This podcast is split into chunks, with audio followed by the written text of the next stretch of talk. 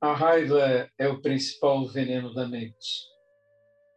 Ela nasce porque ficamos tomados por alguma indignação ou uma defesa do nosso ego, ou do que possuímos, ou muitas vezes daquilo que pensamos de nós mesmos e da nossa autoimagem.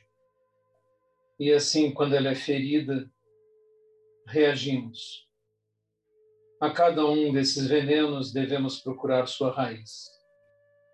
Então, a raiz da raiva é esse medo de ter os atributos do seu ego ou as posses do seu ego atingidas. A maneira de resolver esse sentimento é trabalhar em cima de sua raiz. Diminuídos o orgulho e a vaidade, muitos episódios de raiva desaparecerão. Isso não quer dizer que não devemos agir em defesa de injustiças e manifestar nossa indignação e inconformidade. Mas devemos fazer isso sem sermos tomados pela raiva, porque ela obscurece o nosso discernimento. Seu julgamento será perturbado se você tiver sentimentos a respeito dos acontecimentos.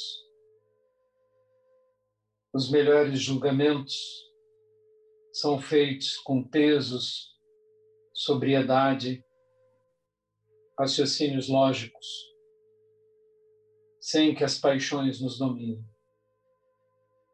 Esse é um dos objetos do voto do Bodhisattva. As delusões são inexauríveis, mas eu faço o voto de extingui-las.